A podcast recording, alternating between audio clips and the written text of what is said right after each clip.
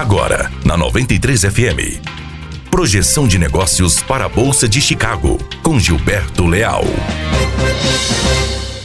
Olá, bom dia. Hoje, quarta-feira, 10 de julho de 2019. Aqui Gilberto Leal e este é mais um boletim de abertura de mercado com as principais informações da Bolsa de Chicago e também a abertura de câmbio na B3, falando diretamente para o 93 FM. Os ativos em Chicago seguem estáveis nesta manhã de quarta-feira. O mercado segue com as expectativas quanto ao relatório do uso de oferta e demanda mundial, que vai ser divulgado é, amanhã pelo Departamento de Agricultura dos Estados Unidos.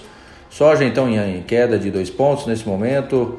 Contrato julho valendo 8 dólares e 80 centavos de dólar por bushel. Para o milho, queda de 3,75 pontos. Contrato julho valendo 4 dólares e 28 centavos de dólar por bushel.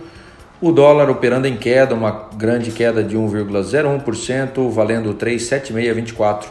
A reforma da Previdência segue em destaque e avançando com os primeiros placares na sessão da Câmara dos Deputados ontem, o que mantém um ambiente mais positivo para a Bolsa e o apetite a risco no curto prazo. Lá fora, os investidores aguardam o discurso de, do presidente do Banco Central Americano, Jerome Powell, que vai ser realizado no período da tarde.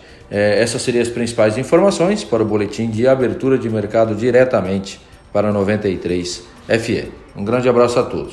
Você ouviu Projeção de Negócios para a Bolsa de Chicago com Gilberto Leal. Aqui na 93 FM. Apoio Granel Comércio de Cereais.